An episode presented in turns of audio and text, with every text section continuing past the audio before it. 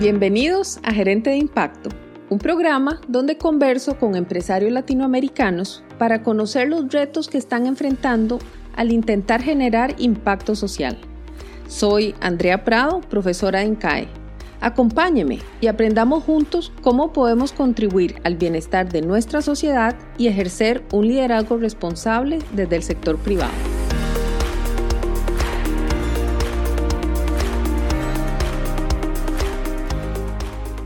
Hildegard Vázquez estudió arquitectura y bellas artes en el Rhode Island School of Design. Posteriormente realizó una maestría en restauración histórica y conservación en la Universidad Politécnica de Madrid. En 1998 fundó la empresa de arquitectura, diseño y restauración HV.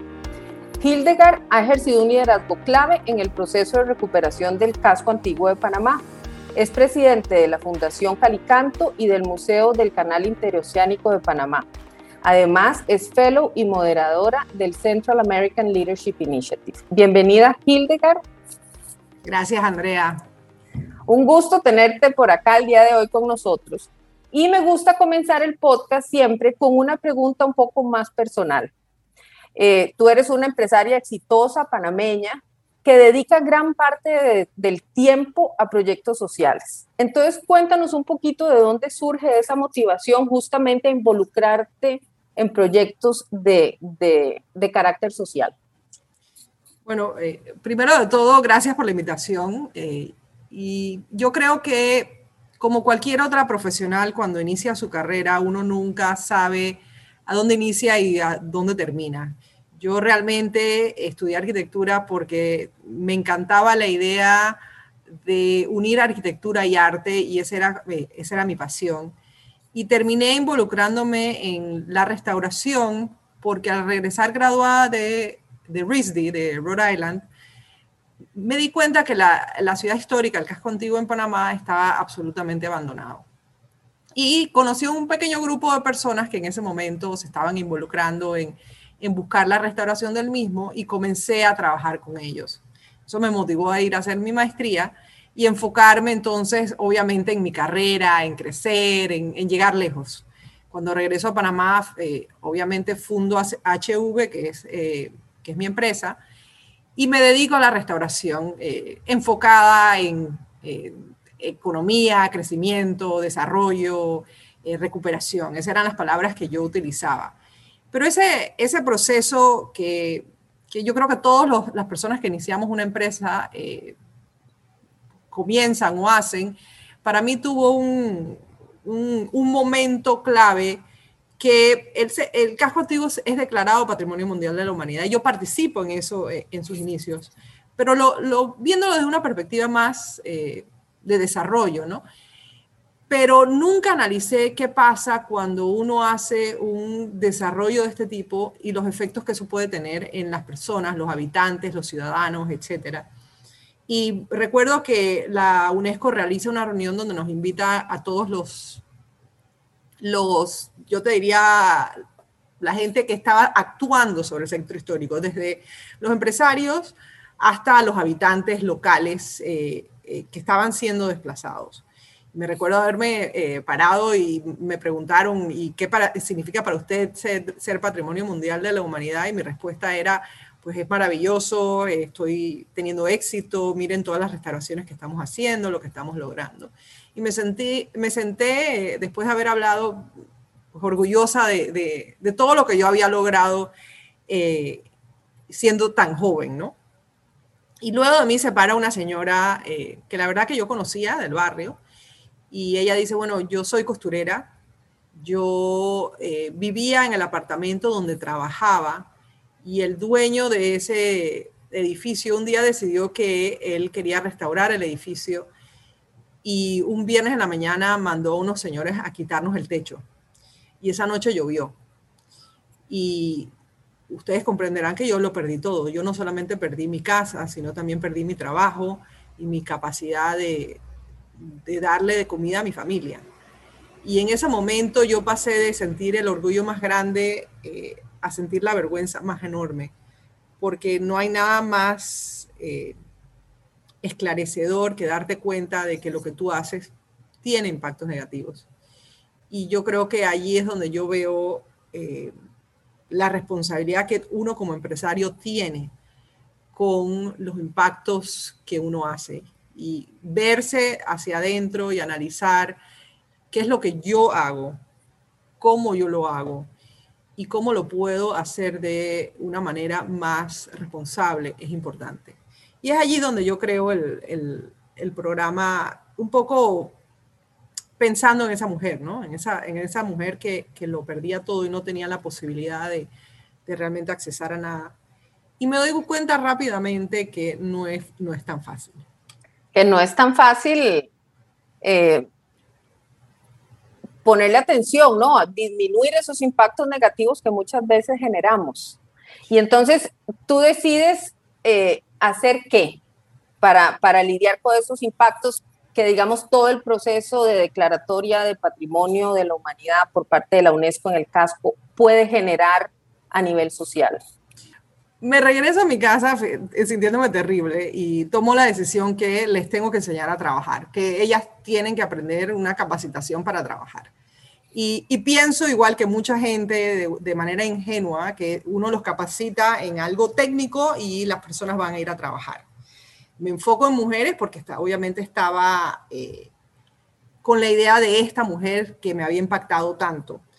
Y la realidad es que pensaba en eso de cerrar el círculo de la pobreza. Si la persona aprende a trabajar, eh, la persona puede acceder a un a un préstamo del banco y por ende puede ser dueño de su propia vivienda. Esa era la premisa. La realidad eh, fue realmente otra, fue darme cuenta de que para poder trabajar uno tiene que tener ciertas herramientas que las mujeres que yo estaba conectando no tenían.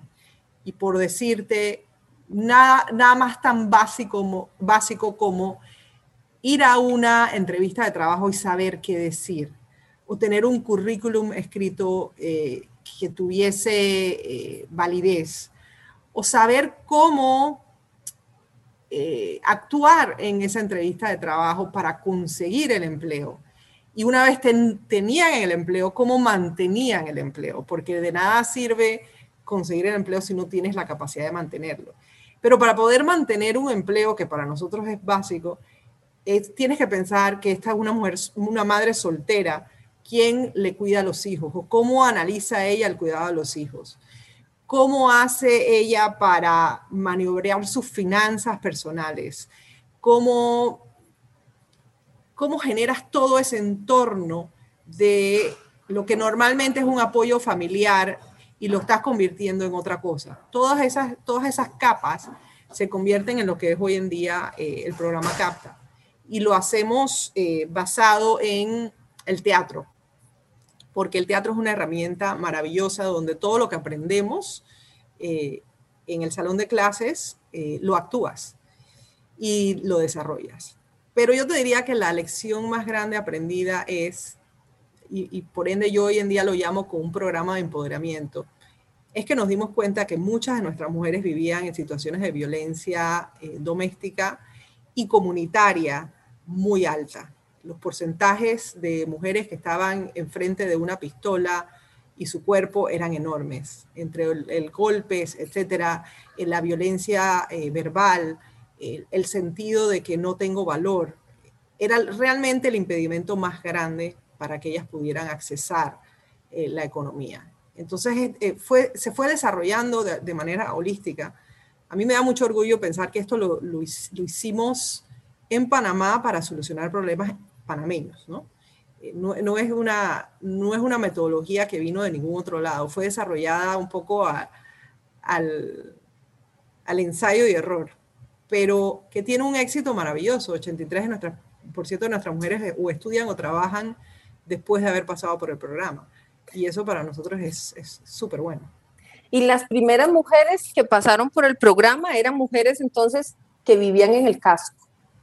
Originalmente sí, originalmente la, la, premisa eran, todas eran mujeres en el casco. Rápidamente nos fuimos acabando eh, la población porque la gentrificación tiene un lado negativo, que es que la población va disminuyendo y va disminuyendo más rápido lo que nosotros podríamos accesar a esas poblaciones. Y obviamente en ese tiempo no teníamos la economía para poder realmente eh, educar a todas las mujeres que queríamos educar. Y por ende eh, fuimos ampliando, comenzamos con el casco, después ampliamos a, las áreas aledañas que son Chorrillo, Santana, Curundú, después crecimos a Raiján, que es la ciudad dormitorio que está justo al lado del casco. Y hoy en día la expansión ha sido aún más grande porque la pandemia nos ha traído un cambio eh, enorme. Pasamos de ser clases presenciales pequeñas a de repente tener un programa que es completamente online, donde no importa dónde está sentada la mujer, eh, la mujer puede accesar todas las clases eh, que, que, tenemos y eso nos ha abierto un mundo enorme para, para el proyecto que nunca pensamos que íbamos a llegar allí, porque sale de, sale de un centro histórico para realmente convertirse en algo más grande. ¿Cuántas mujeres han pasado por el programa a la fecha? A la fecha son casi 2.000 mujeres eh, y esas eh, 2.000 mujeres yo las llamo agentes multiplicadores y te, doy un ejemplo eh, básico. Este año durante la pandemia creamos un programa que se llama Embajadoras, que eran mujeres que habían pasado por nuestro programa que se convirtieron en embajadoras en contra de la violencia. A ellas las entrenamos, eran 10 mujeres, eh, y en el curso de un mes, ellas dieron 750 capacitaciones a personas con temas de violencia de género. O sea que pasar de 10 mujeres a 750 personas capacitadas te da la, la clave de que una, esa mujer es una líder en su comunidad y aprovecha ese liderazgo para entonces multiplicar yo lo veo como un agente multiplicador. O sea, con cada mujer tú cambias una familia y con varias familias tú comienzas a cambiar comunidad. Y por supuesto, obviamente, eh, lo podemos ver aún más grande. Voy a, a, devolverme al tema del casco y de los impactos, por ejemplo, de todo el proceso de declaratoria de patrimonio, porque efectivamente, bueno, has restaurado entonces no solamente edificios, no solamente infraestructura, sino todo este tema de ese tejido social de las mujeres que viven ahí. Entonces imagino que se ha fortalecido. ¿Qué efectos concretos ves, digamos, de, de, este trabajo que has hecho con estas mujeres en el caso? Mira, el, obviamente el efecto más concreto lo ves en la arquitectura. Una persona que visita el casco antiguo va a ver la arquitectura y va a decir, ah, el casco, cuando yo inicié hace veintipico de años, no se podía, no se podía entrar. O sea, mis amistades no, no me querían venir a visitar porque yo me mudé para acá cuando, cuando me casé. Pero la realidad es que el impacto en las mujeres lo ves, y, te voy a usar un ejemplo eh, básico. Agustina es una mujer que pasó por nuestro programa ya hace varios años. Hay eh, varios apartamentos que eh, se alquilan en Airbnb. Ella tiene una compañía hoy en día de limpieza, de servicios de limpieza de esos tipos de apartamentos. Ella viene por el día, ella tiene ya su equipo de gente. Si ella no puede venir, pues vienen su, son chicas captas que también pasaron por el programa y ellas hacen la limpieza de las casas. Ellas viven en su casa con sus familias, ellas no dependen de eh, hacer servicio doméstico, este es un servicio que es un negocio para ellos. Entonces, esos son los tipos de, impactos que comienzas a tener donde una arquitectura restaurada con una población capacitada eh, comienzan a unirse, ¿no? Y ella es uno de varios ejemplos que, que tenemos así. Hildegard, el trabajo para impulsar la declaratoria de patrimonio implicó una básicamente una participación ciudadana de tu parte, imagino, bastante intensa, ¿no? O sea, uno como empresario termina siendo casi que activista. Cuéntanos un poquito más de esa experiencia, porque no muchos empresarios participan políticamente o, deciden ¿no? involucrarse en este tipo de proceso. ¿Qué te llevas de haber trabajado intensamente en ese proceso de declaratoria de patrimonio del caso. Mira, mal podría yo tomarme eh, ese valor y decir que yo fui la que hizo eso, porque la realidad es que fueron muchísimas personas. Fue un trabajo comunitario, compartido, eh, donde lo que yo hice fue un pequeño detalle eh, comparado con todas las otras personas que trabajaron. Desde desde mi esposo que tradujo al francés los documentos para, para la UNESCO, porque nos dimos cuenta a última hora que los documentos que iba a presentar Panamá tenían que estar en dos lenguas eh, eh, de la UNESCO y solo lo teníamos en una, hasta los historiadores que hicieron las investigaciones, eh, hicieron la documentación, o sea, hubo muchísimo trabajo de grupo.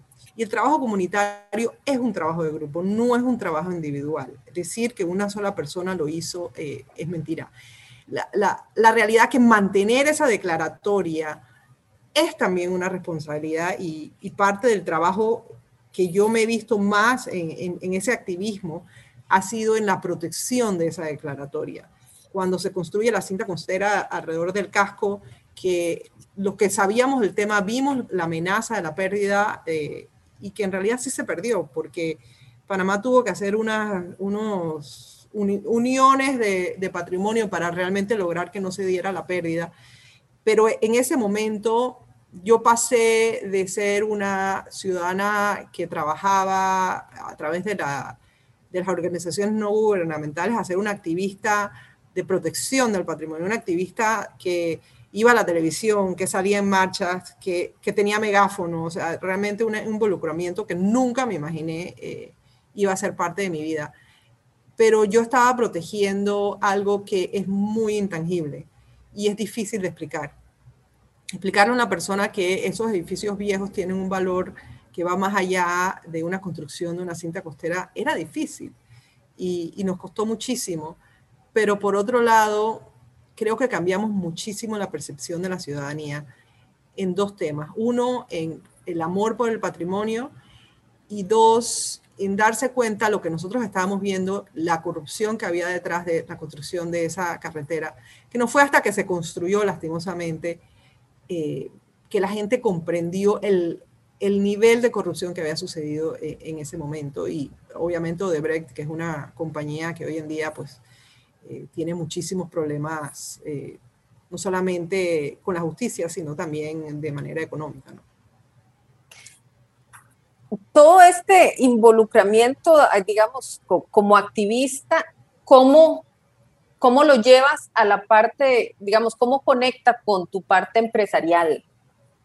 O sea, ¿qué, qué elecciones te traes para tu, tu, ah, para tu empresa?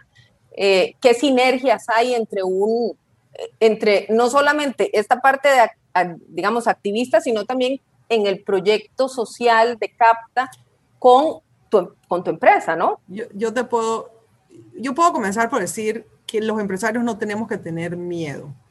Muchos empresarios cuando se confrontan con situaciones de este tipo, deciden callar y mejor no me meto en eso y decido perder porque tengo miedo a lo que le pueda pasar a la economía de mi empresa o lo que yo pueda, lo que me pueda parar, ¿no?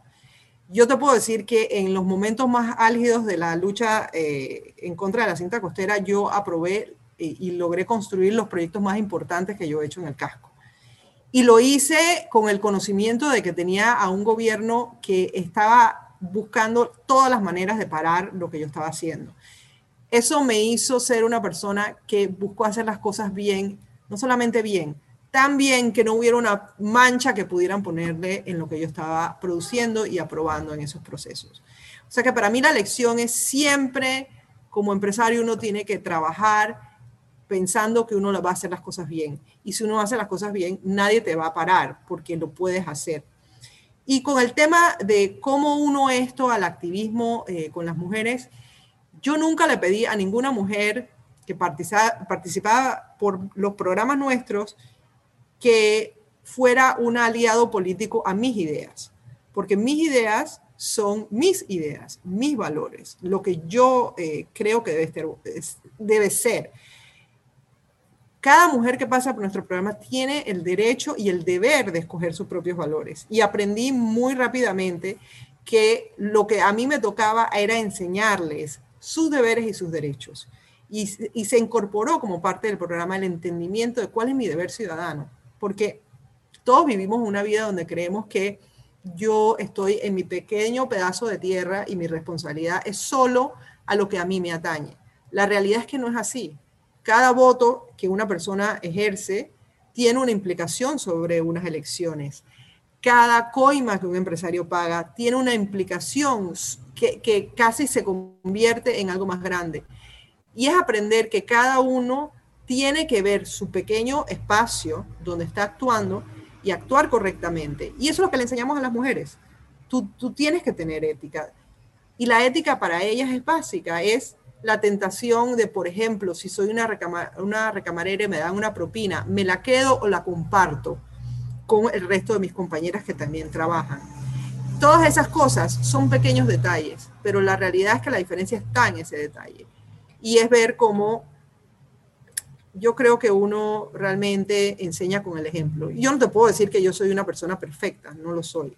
Y obviamente cometo errores, pero estar consciente de que los cometes es más importante que no cometerlos. Entonces es, verte siempre hacia adentro. ¿Qué proyectos le esperan ahora, digamos, a, HV y cómo HV cambia, si es que cambia su forma de hacer negocios informado por todos estos procesos sociales y digamos de, activismo? ¿Cómo, ¿Cómo cambia esa forma de, desarrollar proyectos, de, de, renovar los espacios gracias a esas experiencias tuyas? Mira, eh, HV, eh, gracias a Dios, está construyendo probablemente dos proyectos más eh, importantes ahorita mismo en el casco antiguo. Eh, estamos construyendo eh, nuestro tercer hotel en el, en el, centro histórico, el más grande. Eh, se llama La Compañía y debe estar listo en el, a principios de 2022, o sea que está andando. Y tenemos otro proyecto de apartamentos que, que son 56 apartamentos, un, un edificio bastante grande para el casco, que también está en construcción, se llama Santa Familia.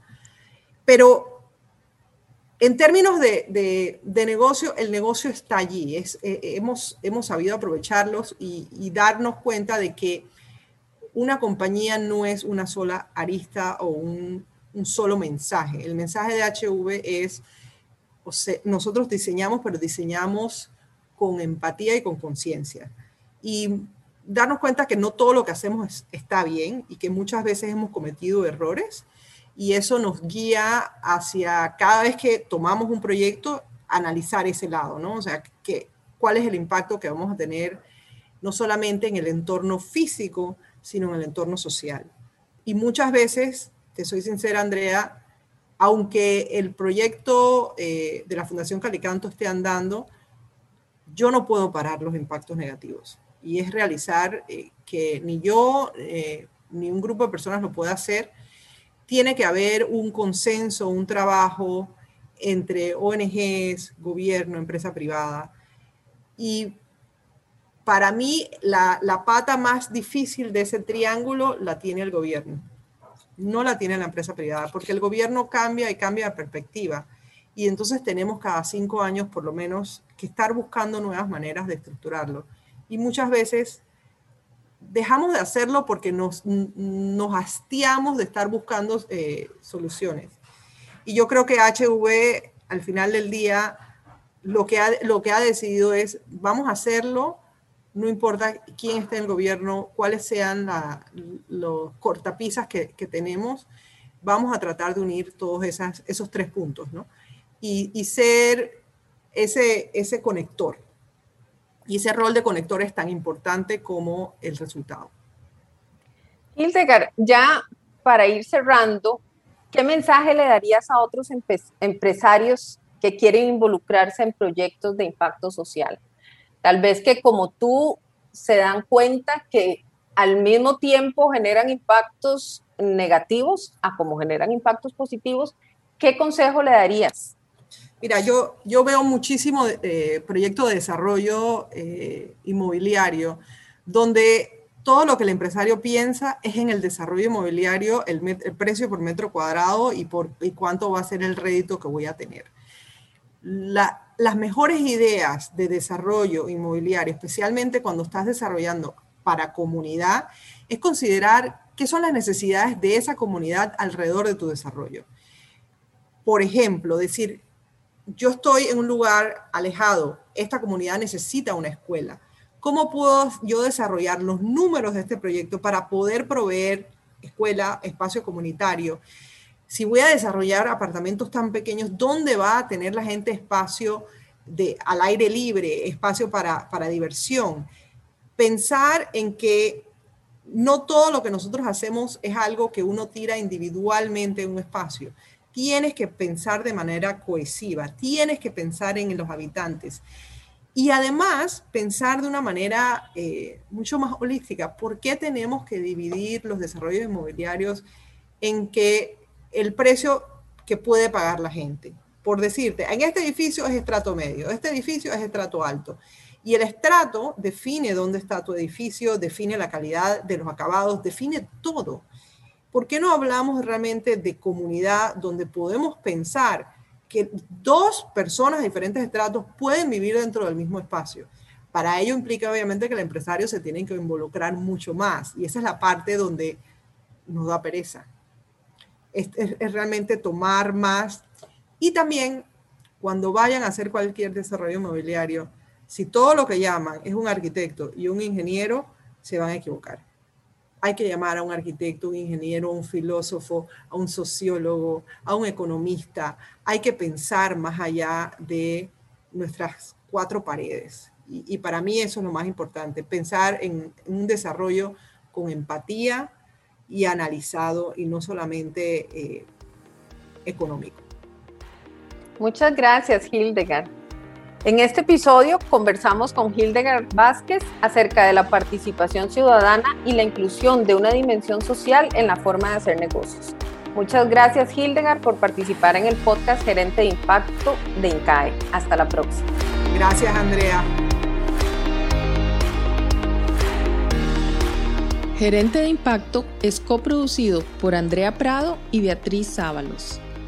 Este programa es posible gracias al apoyo financiero de la Cátedra Strachan de Filantropía e Inversión Social de INCAE. El primer miércoles de cada mes publicaremos un nuevo episodio. Para escucharlo, suscríbase a Gerente de Impacto en Spotify, iTunes y Google Podcast. Los esperamos.